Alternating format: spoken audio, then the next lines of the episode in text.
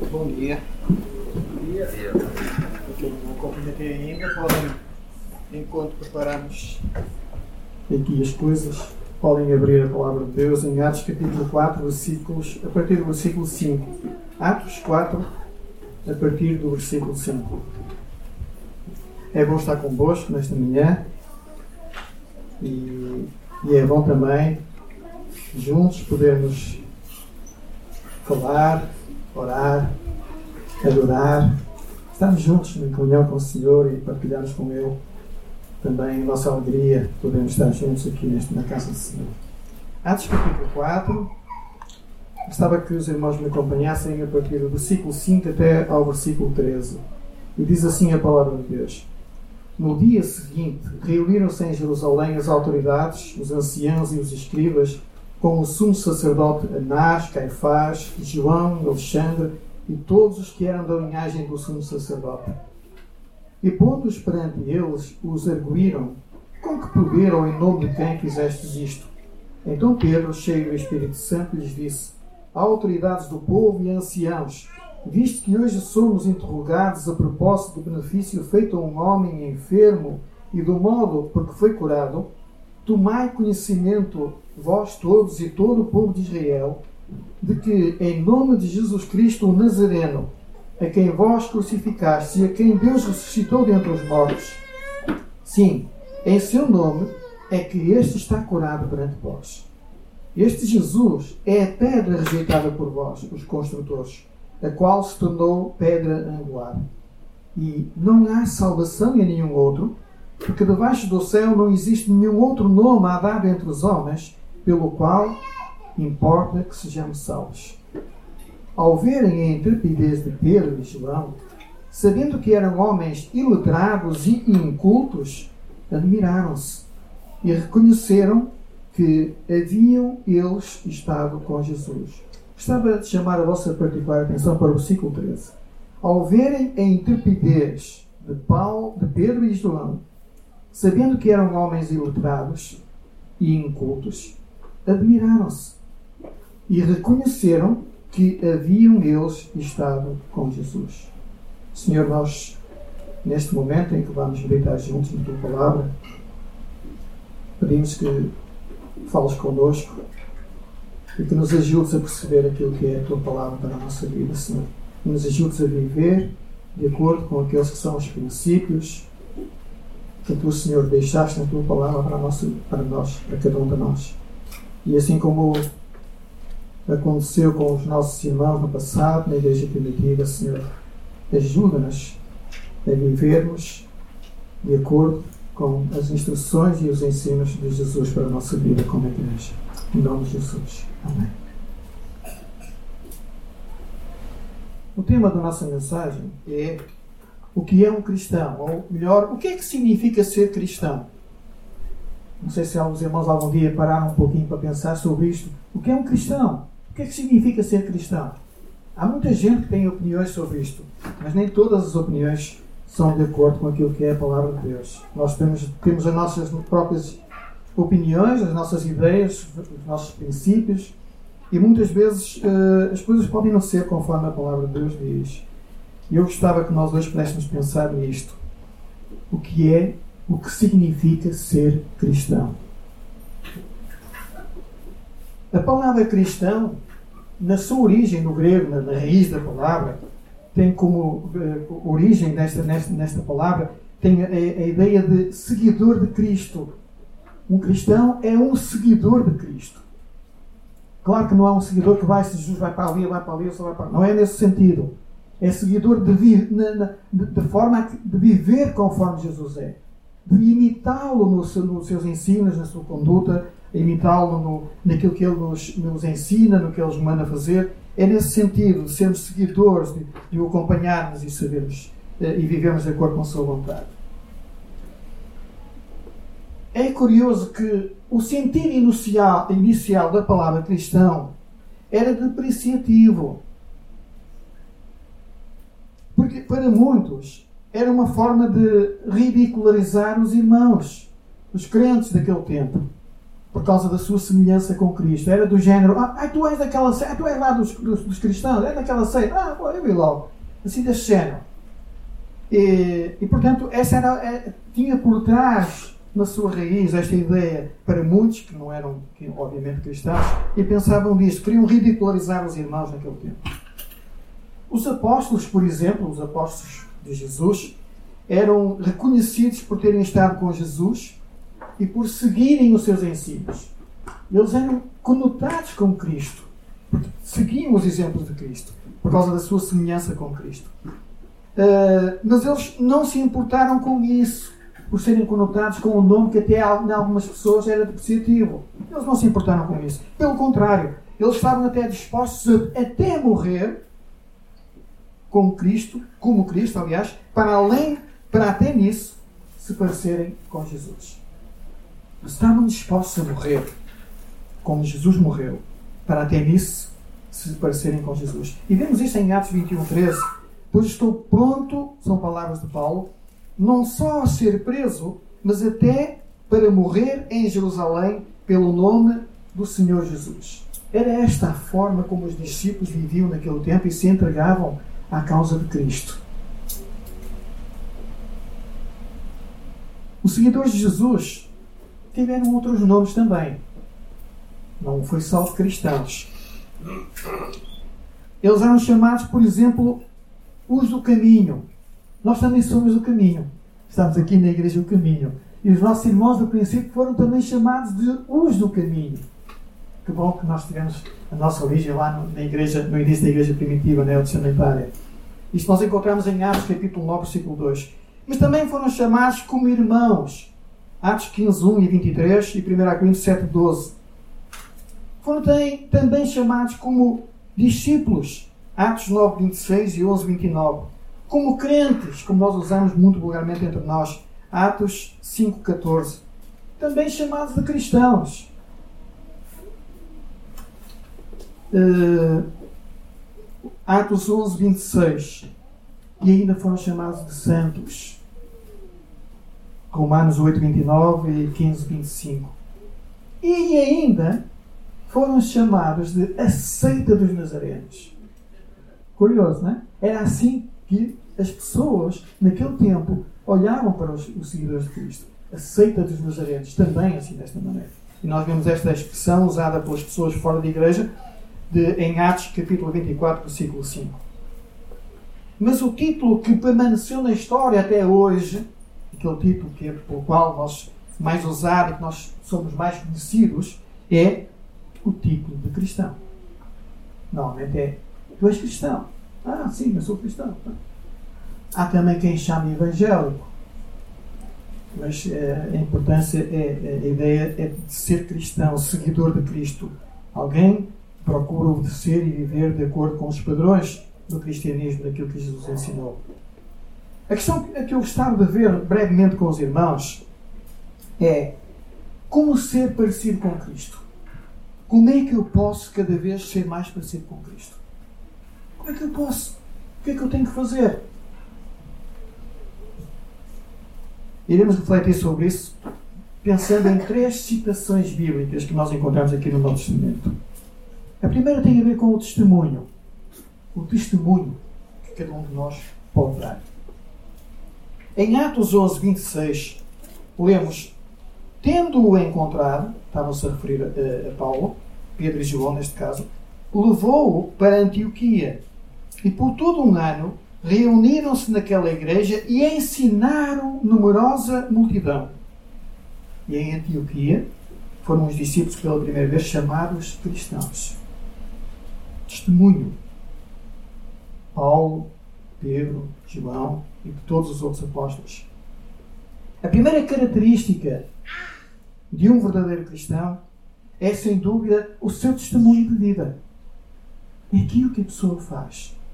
Um cristão não é cristão porque pertence a uma igreja evangélica ou outra qualquer. É cristão se faz o que Cristo manda. Se lhe obedece. É cristão se vive de acordo com, a, com o, o, aquilo que Jesus ensina. Até esse nome, esse, esse nome cristão até essa altura deles serem chamados cristãos, ainda não tinha sido usada uh, pelas pessoas dentro da igreja, foi um nome que saiu bem de fora da igreja.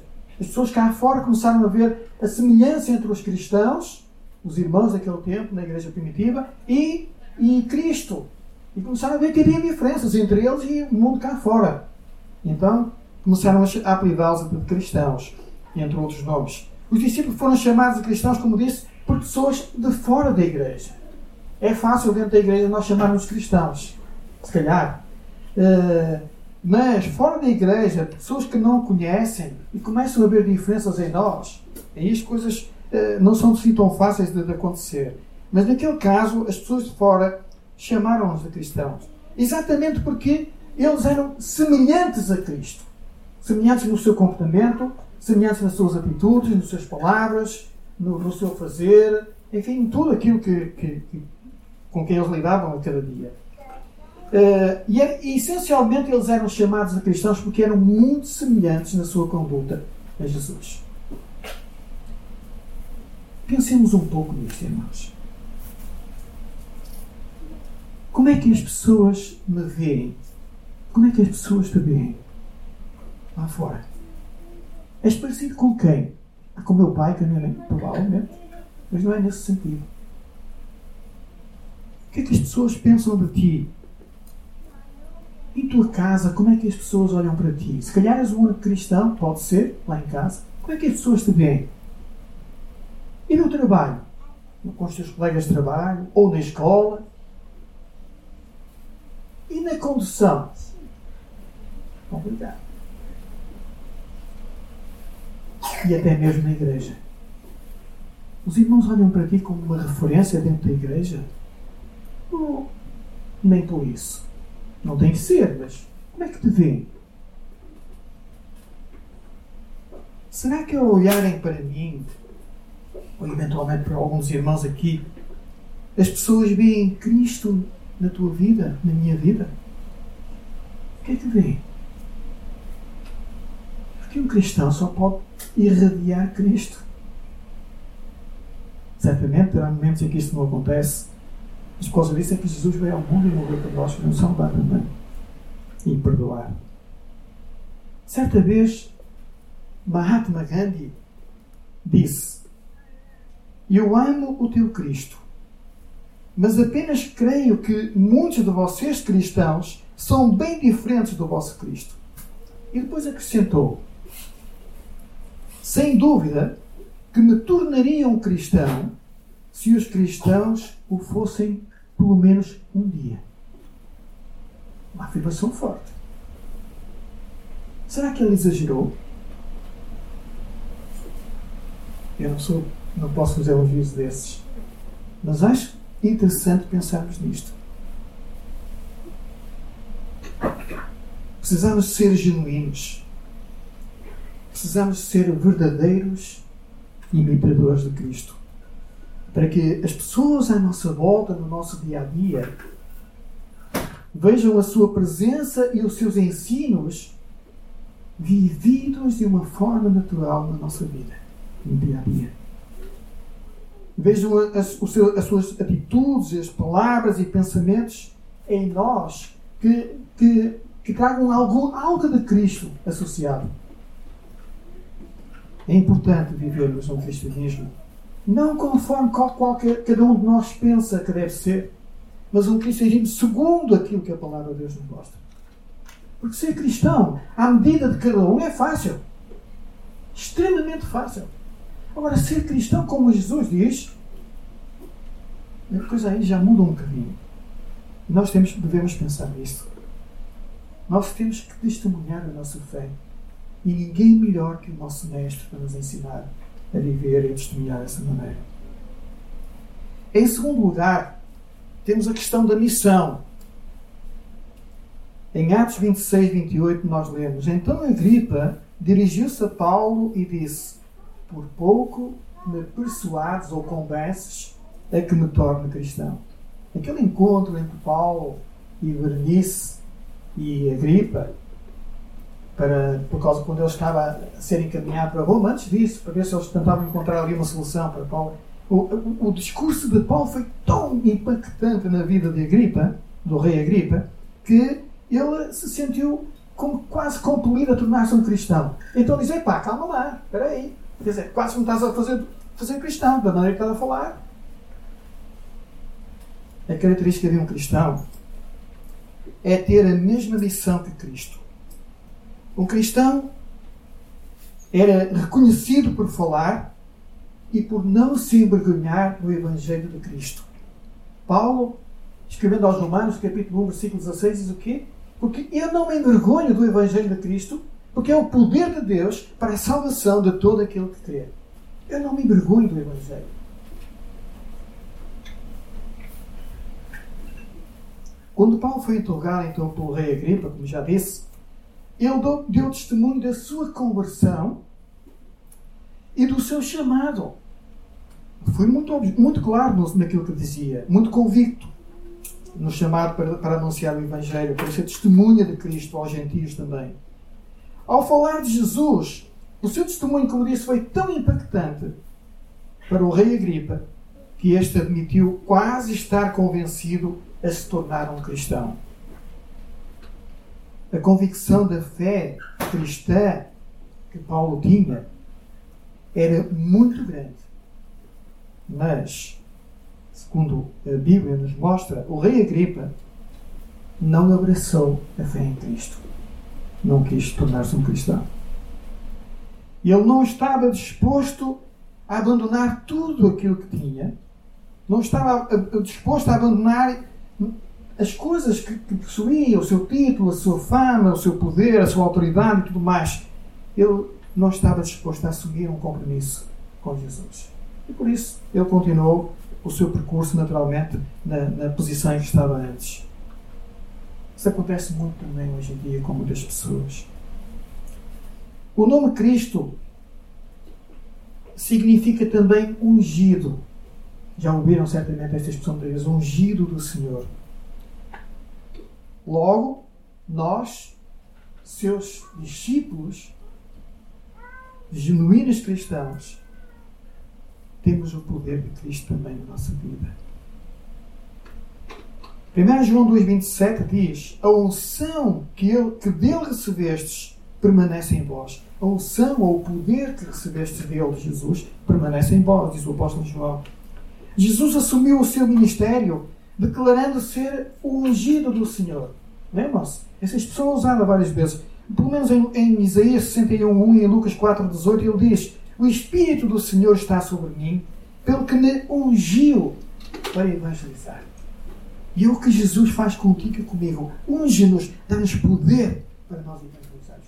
Por isso, Ele nos deu o Espírito Santo para nós podermos desempenhar esta missão. Lembra-se do que diz lá em, em Atos 1,8? Mas recebereis o poder do Espírito Santo que há de vir sobre vós e ser minhas testemunhas. Onde?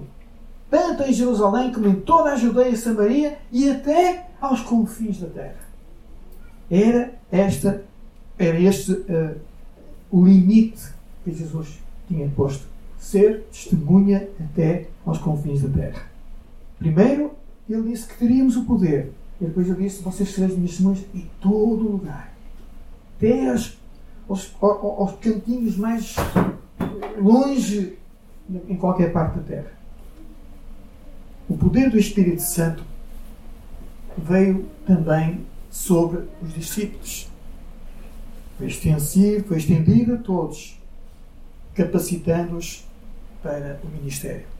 É muito bom saber, meus irmãos. Às vezes nós estamos preocupados: como é que eu vou falar disso àquela pessoa? Como é que eu vou falar àquela? Não te preocupes, não é como é que tu vais falar, é como é que o Espírito vai usar para fazer. São coisas diferentes. Ele vai, vai dar poder, sabedoria. E na hora, diz a palavra de Deus, que Deus porá as palavras na nossa boca para falarmos. Não temos de estar preocupados. Temos de estar em sintonia com o Espírito Santo. O Espírito Santo quando está aqui dentro, em verdade. E, e ouvi-lo, e viver, e fazer aquilo que Ele nos manda. Um verdadeiro cristão tem o poder do Espírito Santo na sua vida, como disse. E a sua prioridade, pelo facto de ter o poder do Espírito Santo em si, a sua prioridade é sempre ser o quê? Um imitador de Cristo. Ser um cristão. Na verdadeira acessão da palavra, ser um cristão. imitando Cristo. E ao mesmo tempo ser também um anunciador do seu Evangelho. Isto é o que define um verdadeiro cristão. Não é se ele é membro ou frequenta uma igreja, mesmo evangélica. A igreja evangélica não salva ninguém. Quem salva é Jesus. Irmãos, temos de estar afirmados na doutrina de Cristo. Quem salva é Cristo. Devemos a frequentar uma igreja que prega a palavra de Deus. Claro, devemos, podemos e devemos. Porque é aqui que nos edificamos, nos fortalecemos. Por isso é importante a comunhão e a igreja. A igreja é, a igreja é plano de Cristo. Não é plano dos homens, nem dos pastores. É o plano de Cristo. E Ele é a rocha da, da igreja. Isto é que define então o verdadeiro cristão. Não é, como disse, se ele pertence à igreja, sendo mesmo que seja evangélica, mas também, meus queridos, aquilo que define um cristão é a forma como ele vive no seu dia a dia. O que é que ele faz no seu dia a dia? É, é no fundo, o que é que ele pensa, o que é que ele fala, o que, para onde é que ele vai, para além de outras coisas que nós sabemos, como a palavra de Deus, a oração, tanta outra coisa, a comunhão. E aquilo. Isso é que vai definir o cristão. Não é o facto da pessoa dizer que eu sou cristão que faz dela um cristão. Agora, o que ela fala, diz, pensa, vai, serve, bom, aí as coisas já podem mudar, certamente. Então, aquilo que é a forma como vivemos diariamente é, é que mostra se nós estamos verdadeiramente comprometidos com Jesus, se somos verdadeiramente discípulos de Jesus, se estamos realmente a, a abraçar a missão de anunciar Cristo ao mundo. E a palavra de diz que o Cristo, o poder de Deus para a salvação de todo aquele que crê. É este Cristo, o poder de Deus para a salvação de todo aquele que crê, que nós deveríamos abraçar. Jesus foi muito claro na missão que nos confiou. Naquela missão que ele nos deu, nos entregou logo lá no princípio, em Mateus 28, 18 a 20 e também em Marcos capítulo 16, 15, ele diz: Ide por todo o mundo e pregai o Evangelho a toda a criatura. Será que eu agora tenho que abandonar tudo e ir agora para, para, para o Japão? Há bocado foi a China, agora é para o Japão. Não, não necessariamente. Eu posso, eu, eu posso uh, pregar o Evangelho, se calhar, junto da minha família. Quantos irmãos aqui têm família ainda não convertida? Eu também. Aliás, eu tenho muita, porque somos nove irmãos e por isso tenho pai e família até já chega. Não que não todos já tenham ouvido de Cristo. Esta foi a minha primeira preocupação. Ainda era solteiro e fui, e já vou fazer 35 anos casado. Por isso, foi a minha preocupação. Só alguns se converteram, mas graças a Deus por isso. Mas essa, isso é, é aquilo que é normal acontecer. Comunicar, falar do Evangelho às pessoas, em casa, na rua, no trabalho, na escola, em tantos lugares. Isto é, essa é a missão que Cristo nos entregou. Ser cristão é assumir a mensagem do Evangelho. É dar continuidade ao ministério que Jesus nos entregou. Qual foi? Ganhar almas. Anunciar Jesus, anunciar aos perdidos que há esperança e salvação em Jesus. Isso é o que Ele nos manda. Ele não nos manda converter ninguém, nós não podemos também. Mas Ele manda-nos falar. Essa é a nossa missão. É isso que Ele nos pede. Tens falado? E em terceiro e último lugar, vamos pensar um pouquinho sobre o sofrimento. Eu sei que nós não gostamos muito da palavra sofrimento, mas ela existe e ela é real. E às vezes nós sofremos não por doenças ou por coisas, mas por coisas que nós gostávamos de fazer de uma maneira e afinal temos que fazer de outra porque somos cristãos ou então somos de outra coisa qualquer e não dá. Quantas pessoas gostam de obedecer aos seus superiores hierárquicos lá no seu trabalho? Às vezes custa. Porque às vezes até são injustos. Por muitas razões. Mas as pessoas nem sempre fazemos as coisas com gosto. Fazemos muitas vezes porque somos obrigados. Porque senão corre mal e depois o dinheiro ao fim do mês não vem.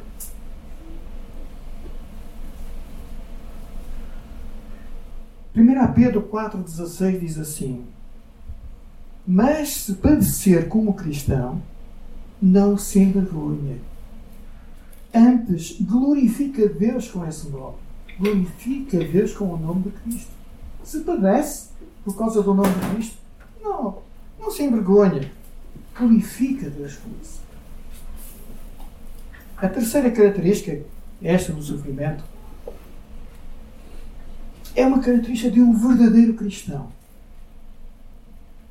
É a forma como o cristão lida com o sofrimento. Tem ele a origem que tiver. A vida de Jesus, desde o princípio, foi marcada por quê?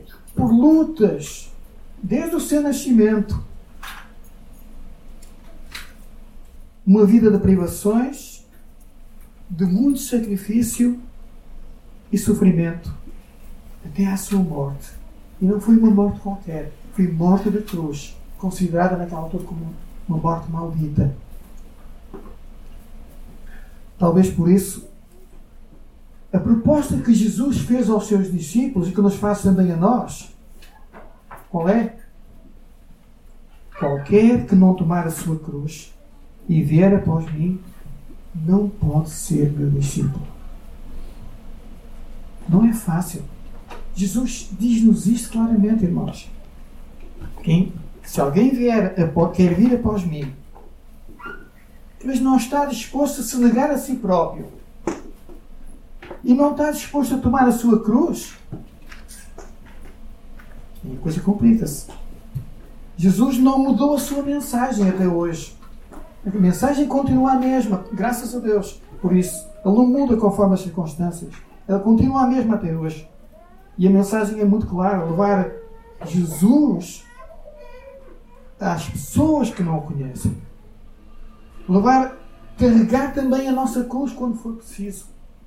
Carregar a nossa cruz é uma das condições para quem realmente deseja seguir Jesus.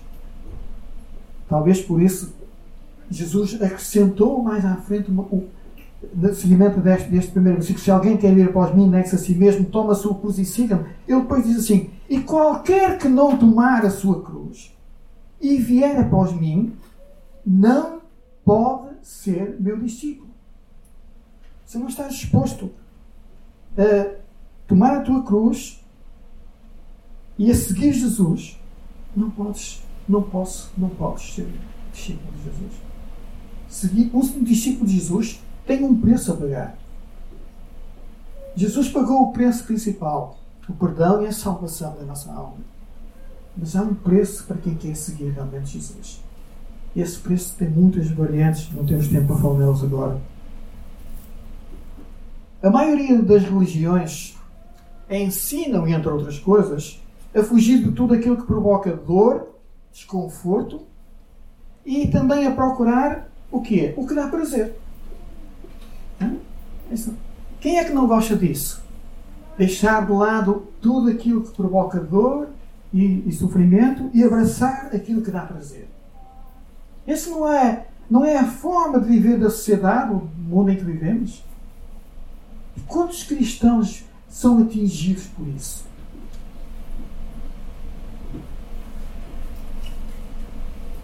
Por causa disso, muitas pessoas que não querem pagar o preço de seguir Jesus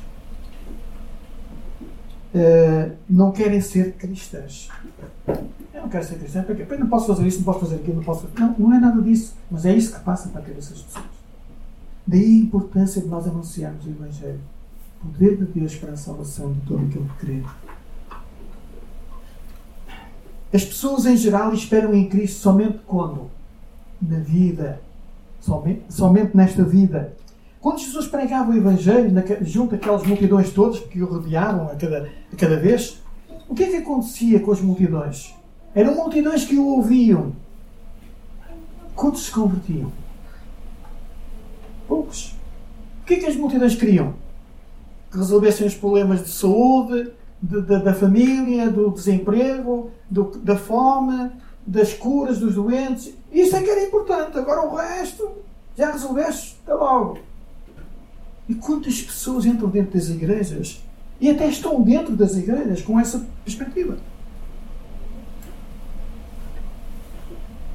Jesus disse, não foi Jesus, foi Paulo, mas são palavras que vêm no contexto daquilo que Jesus ensinou. Se alguém espera em Cristo somente nesta vida, se esperarmos em Cristo somente nesta vida, somos os mais miseráveis de toda a humanidade, de todos os homens.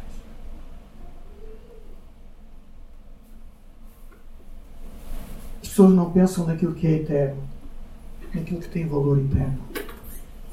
Não pensam em, não apostam naquilo que tem, que, onde vão passar na eternidade, naquilo que tem realmente valor e valor eterno. A fé cristã ensina a enfrentar o sofrimento e a vencer. A grande diferença entre um cristão e um não cristão perante o sofrimento é que o não cristão não tem a quem, a quem recorrer. Vive um momento em pânico. E o cristão tem o Senhor a quem pode dirigir-se e pedir ajuda.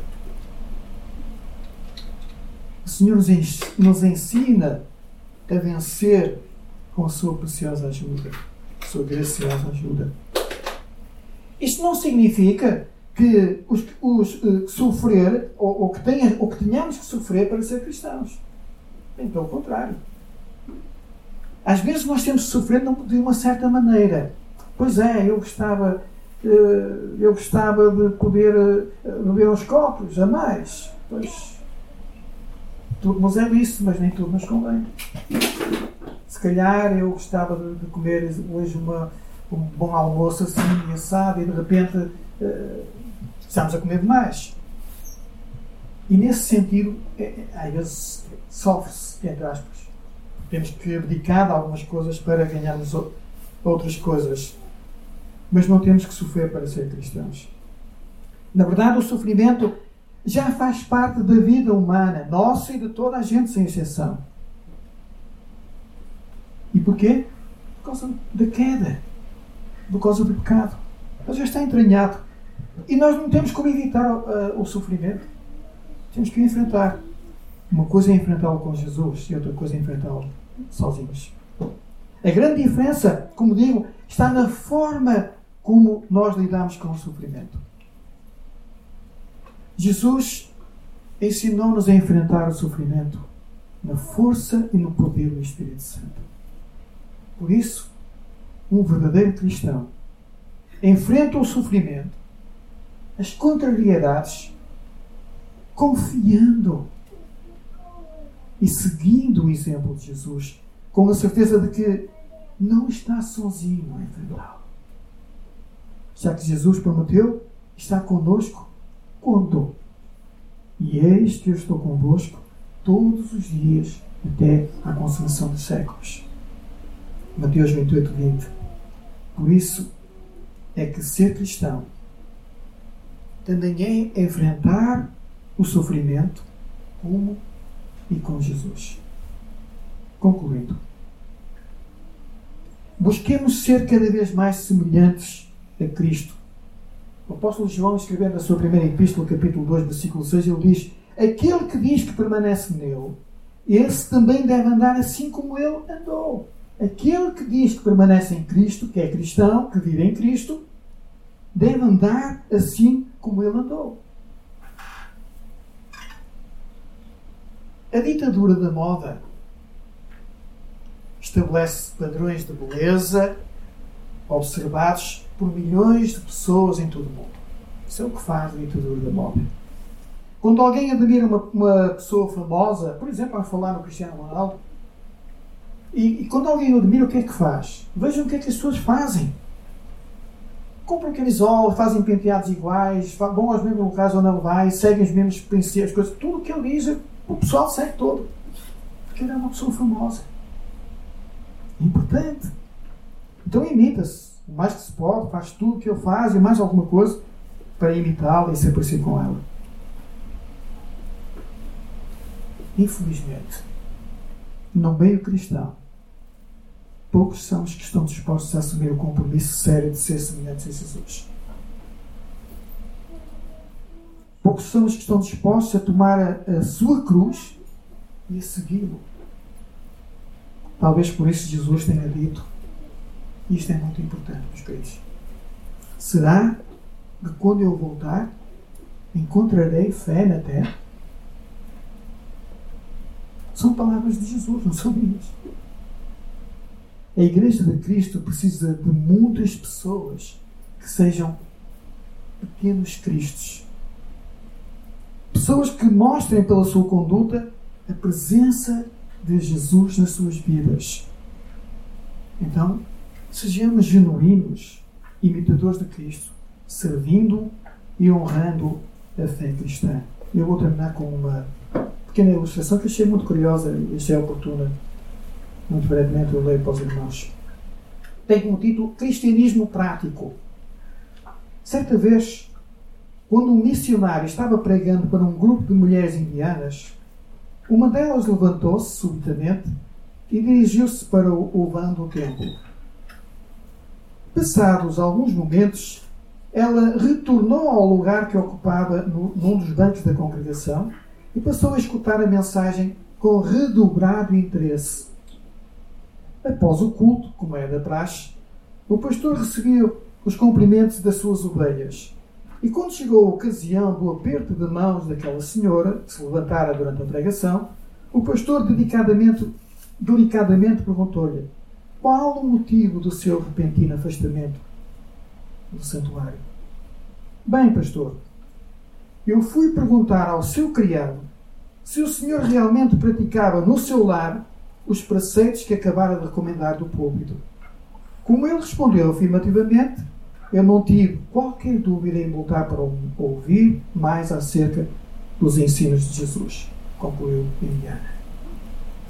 Não precisa de comentários. Os irmãos entendem. Imitemos Jesus. Sigamos Jesus e o seu exemplo. Não, não vivamos um cristianismo à nossa medida conforme nos agrada ou conforme nos convém, mas vivamos segundo Cristo. Porque não há outra forma de viver Cristo a não ser segundo aquilo que Ele nos ensina. O Senhor nos abençoe e ajude a vivermos segundo os seus parâmetros e os seus ensinos. Amém.